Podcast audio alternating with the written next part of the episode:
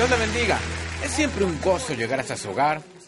Si se halla en nuestra área, por favor venga y participe en uno de nuestros servicios. Lo prometo que lo haremos sentir en casa. Pero gracias por vernos y gracias de nuevo por visitarnos.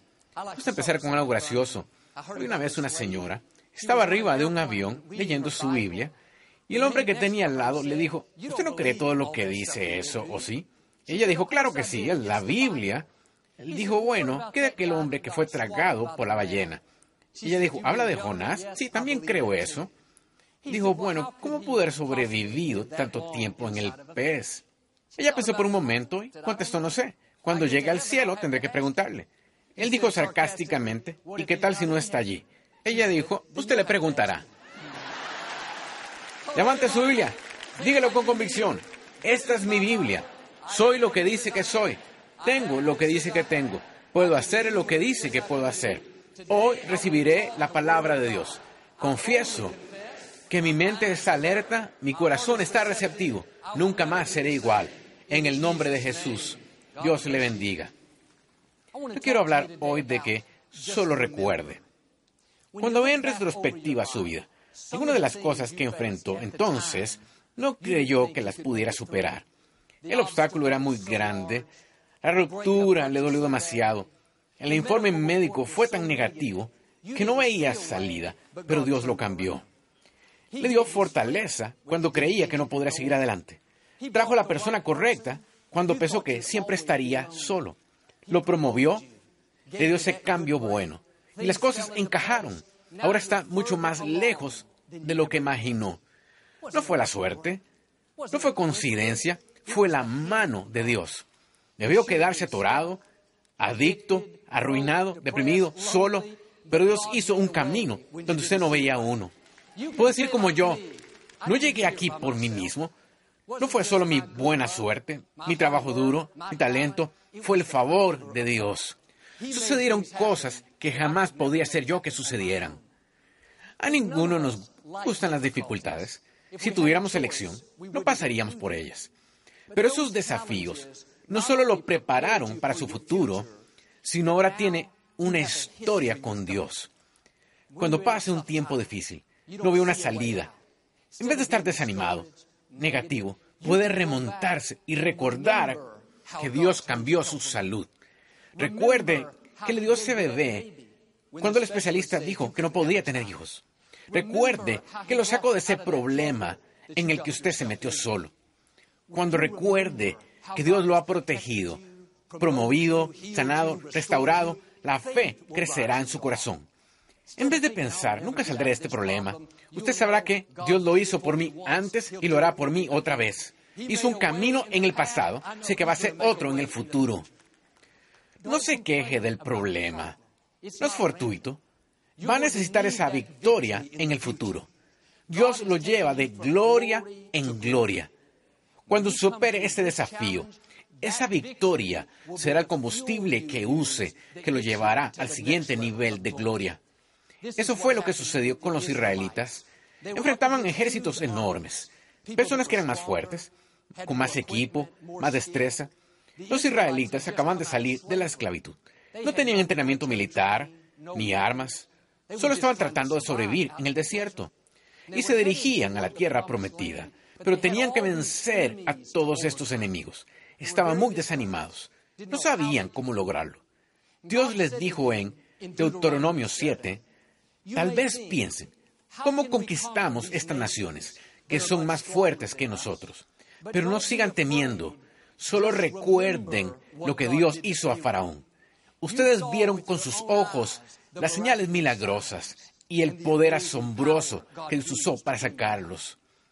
Dios les decía, cuando parezca imposible, no veas una salida, la manera de estar animado, la forma de mantener tus esperanzas es que recuerdes lo que Dios ha hecho.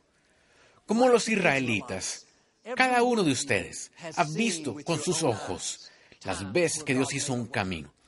Pensó que estaba atorado, pero Dios abrió una puerta. Hizo que alguien fuera bueno con usted. O perdió a un ser amado. Pensó que nunca volvería a ser feliz, pero Dios lo levantó de ese hoyo. Cambió su lamento en danza. Cuando enfrente dificultades, su sueño parezca imposible. Cada voz dirá, nunca va a suceder. Solo recuerde, retroceda y rememore sus victorias. Reviva las veces que Dios hizo un camino. Recuerde que lo puso en el lugar correcto y conoció a la persona de quien se enamoró. Recuerde que Él le libró su vida de ese accidente. Recuerde que el informe médico dijo que no debería estar aquí, pero aquí está vivo, fuerte y saludable. Si va a vencer esos obstáculos, si va a alcanzar su máximo potencial, tiene que aprender a solo recordar. Cuando siempre piensa en la bondad de Dios, que lo protegió, lo vindicó, lo promovió, no solo crecerá la fe en su corazón, sino es esa actitud de expectación la que permite que él haga cosas grandes. De forma regular, deberíamos rememorar las victorias principales en nuestra vida. Recuerde el día que nacieron sus hijos. Ese fue un gran milagro.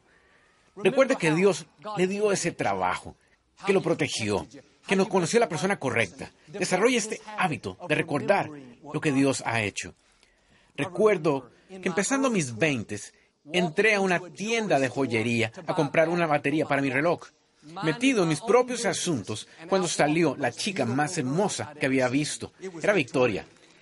Terminamos de novios por un año y medio, pero ella no podía resistirme. Así que nos casamos. Al menos es como lo recuerdo, pero reconozco que no era una coincidencia, no era un golpe de suerte, era Dios dirigiendo mis pasos, poniéndome en el lugar correcto, en el tiempo correcto. Cuando pienso en eso, me recuerda que Dios tiene el control de mi vida. Si Él dirigía mis pasos en ese entonces, sé que los dirige ahora mismo. El apóstol Pablo habla en la escritura de las misericordias de Dios. No es singular, sino plural. Y cada uno de nosotros ha experimentado esas misericordias. Entrar en esa joyería ese día fue una de las misericordias de Dios. Cuando recién me casé, estaba manejando en la autopista durante una gran tormenta. Perdí control de mi auto Empecé a dar vueltas y vueltas, cruzando los diferentes carriles de la autopista. En un punto levanté la vista y un camión de carga venía directo hacia mí. Yo iba en dirección opuesta. Estábamos tan cerca que sentí que podía tocar su parrilla delantera. Y pensé, esto se acabó, no hay más. Lo que pude decir fue, Jesús, cuando está en problemas, no tiene que orar mucho. Algunos hubieran dicho otra cosa, pero no hablaremos de eso. De alguna forma, ese camión me evadió. El chofer se orilló, se acercó a mi ventana, sus ojos estaban abiertos. Dijo, no puedo creer que no te arrollé. Pero en el último segundo, una gran ráfaga de viento lanzó mi camión al otro carril. Él dijo que fue el viento y yo, la misericordia de Dios. Cuando mi hijo Jonathan era un bebé, con menos de un año, estábamos en una lancha con unos amigos él estaba en el portabebés que acomodamos sobre la banca allí en la lancha. Mientras estábamos viajando, algo le sucedió a Victoria, sujeta a tu hijo. Ella se acercó y sujetó el portabebés. Unos 30 segundos después, golpeamos una enorme ola. Todo lo que no estaba atado salió volando por la borda. Él también hubiera sido lanzado al agua, de no ser por la misericordia de Dios.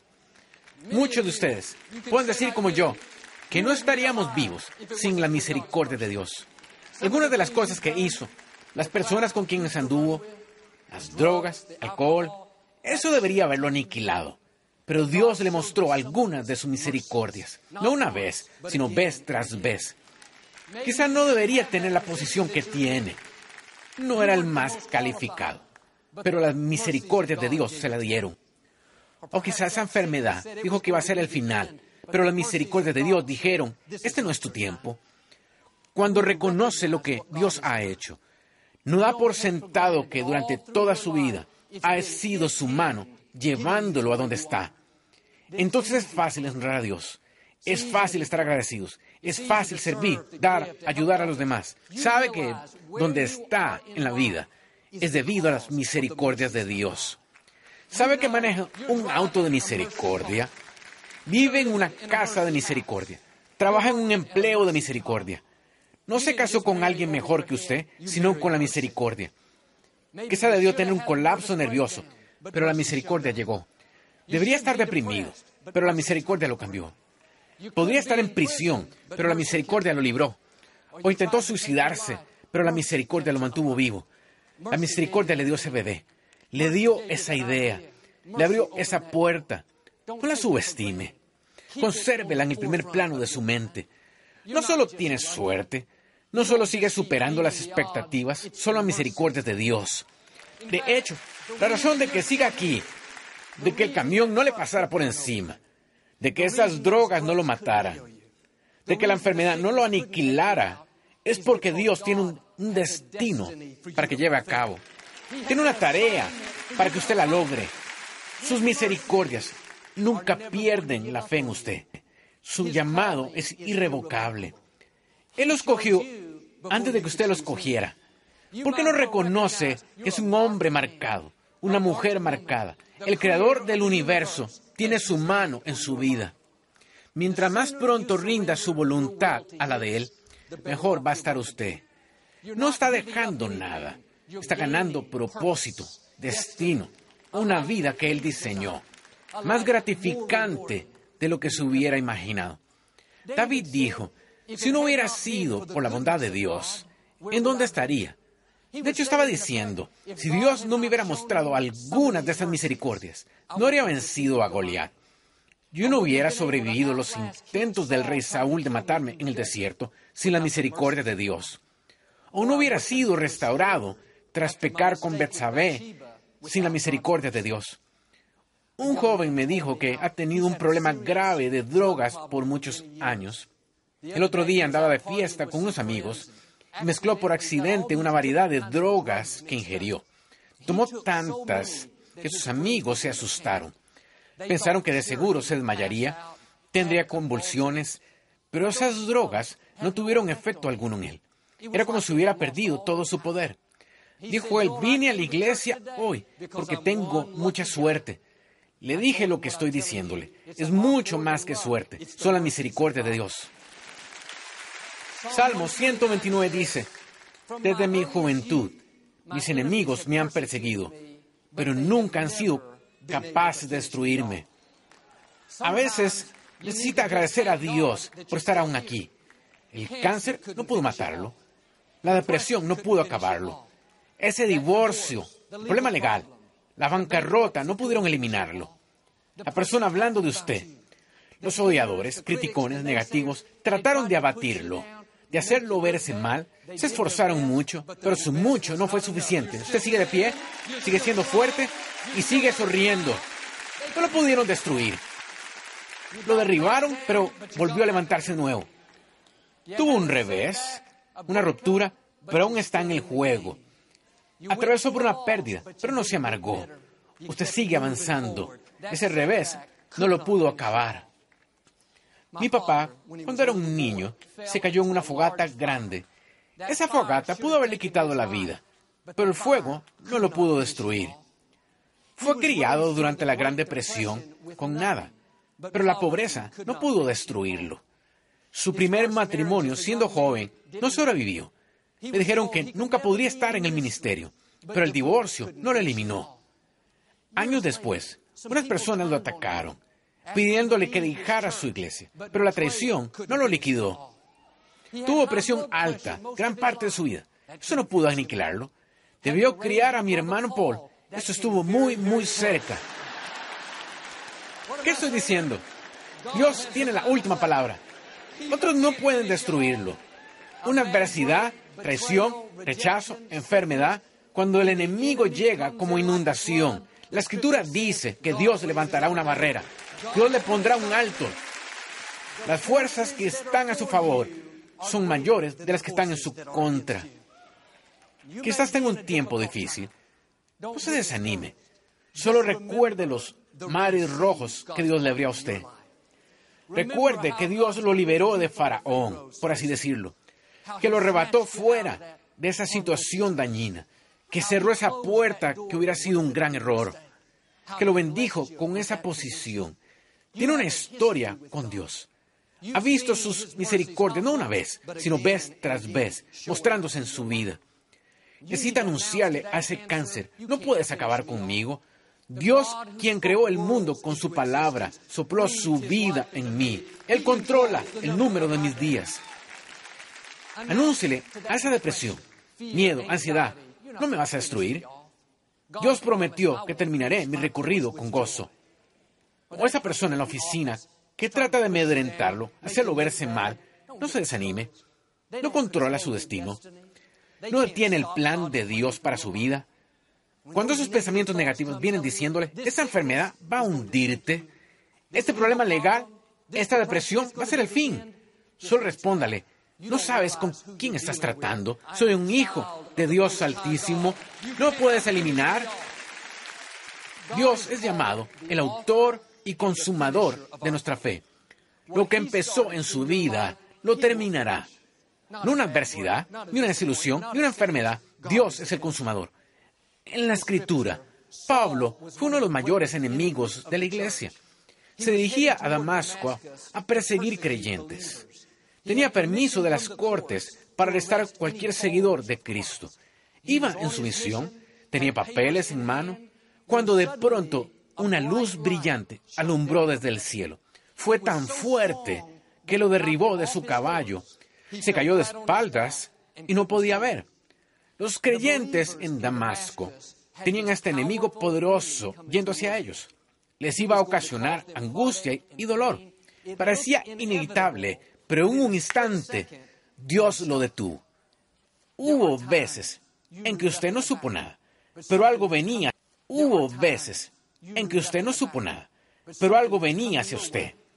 Una adversidad, un accidente, una enfermedad, ya venía en la ruta. Lo debe haber destruido, pero Dios dijo, no, no lo creo. Es mi hijo, es mi hija. Le puso el alto. Ese camión de carga debió aniquilarme, pero Dios detuvo el camión. En una de esas cosas usted no sabía nada, pero Dios detuvo el cáncer, la traición, el rechazo, todo fue detrás de bambalinas. Son las misericordias de Dios. A veces necesita agradecerle a Dios por lo que no pasó. Agradezcale por los enemigos que detuvo y usted no sabía que tenía. Bueno, usted dice, Joel, eso suena muy bien hoy. Es alentador, pero he tenido muchas adversidades. He atravesado muchas desilusiones. No tuve el ascenso porque tanto trabajé. Esta persona me abandonó. Este es el problema. Está recordando las cosas equivocadas. No encuentro un lugar en la escritura en el que se suponga que recordemos nuestras derrotas, recordemos adversidades, recordemos los reveses. Bueno, esta compañía me despidió hace 27 años, no estuvo bien. Puedo decirle respetuosamente, es tiempo de que lo supere. No piense en eso, no hable de eso, no lo reviva. Lo que le hace es deprimirlo a usted. Se está derrotando solo. ¿Ha hecho algo bueno Dios por usted los últimos 27 años? ¿Ha visto un ascenso, una sanidad, una señal de su favor? Si empezara a recordar sus victorias, las veces que Dios lo sanó, veces que lo ascendió, las veces que detuvo el accidente, las veces que volteó el problema totalmente, cuando recuerde las cosas correctas, va a avanzar más en la fe, verá más del favor de Dios. David dijo en el Salmo 34, que todos los desalentados se animen. Él sigue diciendo cómo hacerlo. El siguiente verso dice, vengan y hablemos de la bondad de Dios. Oré y el Señor respondió a mi oración. Estaba diciendo, cuando estés desanimado, cuando no veas la salida, ven y hablemos. No de tus problemas, ni lo que no se resolvió. No, hablemos de la grandeza de Dios. Hablemos de tus oraciones contestadas. Hablemos de los mares rojos que se han abierto lo que dice en sus tiempos difíciles, lo hará y lo deshará. Si anda diciendo, nunca saldré de este problema, demasiado grande, se atorará. Pero si le da la vuelta y dice, Dios, te quiero agradecer por tu grandeza en mi vida. Gracias por darme este trabajo. Señor, gracias por liberarme de esta adicción. Cuando hable siempre de la bondad de Dios, no estará deprimido ni desanimado. Tendrá energía y alegría, una sonrisa en su rostro sabrá que si Dios lo hizo por usted en el pasado, lo hará de nuevo en el futuro. Un amigo mío es un gran pescador. En su casa tiene unos impresionantes peces adornando las paredes. Un gran pez espada sobre su chimenea. Un marlin azul colgado en la pared junto a su televisión. En la sala familiar está un gran tiburón martillo. Debe haber tenido tres metros de largo, allí en la pared como trofeo. La primera vez que fui allí, pasamos una hora recorriendo solo la casa, asimilando todos sus peces impresionantes. Me contó cómo los pescó, el tipo de canada que usó, el marlin azul, le llevó dos horas de lucha y enrollar el sedal. Es interesante que durante años ha pescado muchos ejemplares. Trucha, platija, peces pequeños, pero ninguno de ellos estaba en la pared. Solo exhibía los peces grandes. Los pequeños estaban bien, tenían valor, se puede comer, pero no son para exhibirse. De la misma manera, Dios ha hecho cosas grandes por nosotros. Él provee nuestras necesidades diarias, nos da fuerza, nos da sabiduría, nos protege, nos le agradecemos su bondad. Pero Dios quiere hacer algunas cosas en su vida que se exhiban. Algunas cosas que sean tan grandes, tan impresionantes, que las pueda colgar en su pared, por así decirlo. Cuando lo visiten, cuando lo vean, que usted tenga algo que señalar. Esto es lo que Dios hizo en mi vida. ¿Sabe lo que es este edificio? El antiguo Compact Center, una exhibición. Gente pasa por la autopista. Eso suele ser un estadio deportivo. Ahora la iglesia, Lakewood, están diciendo, mira lo que Dios hizo. A mi mamá le diagnosticaron cáncer terminal, dando las pocas semanas de vida. Hoy, 34 años después, sigue viva, saludable y fuerte. A donde quiera que ella vaya, tiene algo que contar. Algo impresionante, algo fuera del ordinario, un trofeo de la bondad de Dios. Todos pueden mirar atrás y ver las veces en que Dios hizo algo inusual. Quizá no debería vivir en la casa que ahora habita. No tenía los recursos, pero las cosas se dieron. Sabe que fue la mano de Dios. Es para exhibirse.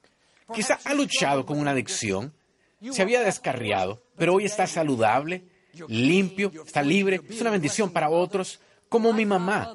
Usted es un testimonio vivo. No tiene que ir a buscar un milagro. Usted es un milagro. Cuando necesite ser animado, solo vaya a verse al espejo. No debería estar donde está. Quizá aún debería tener luchas, adicciones, enojo, depresión, soledad, pero Dios en su misericordia apareció y dijo, no lo creo. Cuando parecía imposible, Él paró eso. Le dio algo que pueda compartir. Usted es un trofeo de la bondad de Dios. Bueno, esta es la clave. No permita que lo que fue un milagro se vuelva ordinario. No pierda el asombro ante lo que Dios hizo. Como mi amigo fue a su casa, no podía esperar a presumirme todos esos peces impresionantes que había atrapado. Donde quiera que vaya, cuente la bondad de Dios. No presuma de usted, sino presuma lo que Dios ha hecho. Oí a mi papá probablemente mil veces contar cómo entregó su vida a Cristo. Sucedió cuando tenía 17 años, pero a los 75 seguía contándolo como si hubiera sucedido ayer. Nunca perdió el asombro. Cuando piensa constantemente en lo que Dios ha hecho, revive sus milagros, se asombra siempre de su bondad, entonces se pone usted mismo en posición para que Dios haga algo más asombroso Dios quiere darle algunas cosas nuevas que exhibir. Prepárese para un favor que nunca vio. Oportunidad, influencia, promoción. Él tiene algo fuera del ordinario, algo impresionante. Un nuevo nivel viene hacia usted. Una vez los discípulos estaban en una barca. Acababan de ver a Jesús tomar cinco panes de peces y dos peces. Oró por ellos, se multiplicaron y alimentó a más de cinco mil personas. Al final de ese día, les pidió a sus discípulos que recogieran las obras, se subieran a la barca y cruzaran al otro lado. Bueno, ya era la medianoche, las olas eran muy altas, el viento muy fuerte, estaban preocupados por su seguridad cuando vieron a Jesús caminando sobre el agua. Al principio pensaron que era un fantasma, finalmente lo reconocieron y lo invitaron al bote. Al hacerlo, el viento y las olas se calmaron inmediatamente. Estaban aliviados de estar a salvo. Pero la escritura nos da entendimiento del por qué estaban tan preocupados. Dice, no consideraron el milagro de los panes. Estaban tan estresados preguntándose si iban a lograr llegar al otro lado. cuando antes ese mismo día habían visto con sus propios ojos uno de los mayores milagros jamás registrados. Si solo hubieran recordado lo que Dios hizo antes ese día, si solo hubieran considerado el milagro, habrían mantenido la fe, con calma sabiendo que todo iba a salir bien. Es interesante que ellos fueron obedientes, hicieron lo que Jesús les pidió, fueron fieles, pero su error fue olvidar lo que Dios había hecho. Está haciendo lo que ellos hicieron, dejando que sus circunstancias, un informe médico, una situación financiera, lo hagan vivir preocupado, estresado. ¿Por qué no empieza a considerar sus milagros? Mire su vida en retrospectiva. Recuerda esa vez que Dios apareció y de pronto volteó las cosas. Mire su pared y reviva esas cosas para exhibición de que Dios ha hecho. ¿Cómo va a derrotar a los faraones en su vida? ¿Cómo va a vencer esos obstáculos grandes? Dios dice lo que les digo a los israelitas. Solo recuerde, tiene una historia con Dios. Cada victoria que le ha dado no fue solo para ese tiempo, era para que pudiera regresar y usarla como combustible para desarrollar su fe. Quizás esté bajo de fe, necesita regresar y obtener combustible de sus victorias pasadas. No hable de sus problemas, hable de la grandeza de Dios. Recuerde, el enemigo no puede acabarlo. Dios tiene la última palabra. Creo y declaro que si usted solo recuerda, Dios está por aparecer en su vida. Va a darle algo nuevo que exhibir. Va a subir más alto, lograr sus sueños y alcanzar la plenitud de su destino. En el nombre de Jesús. No nos gusta terminar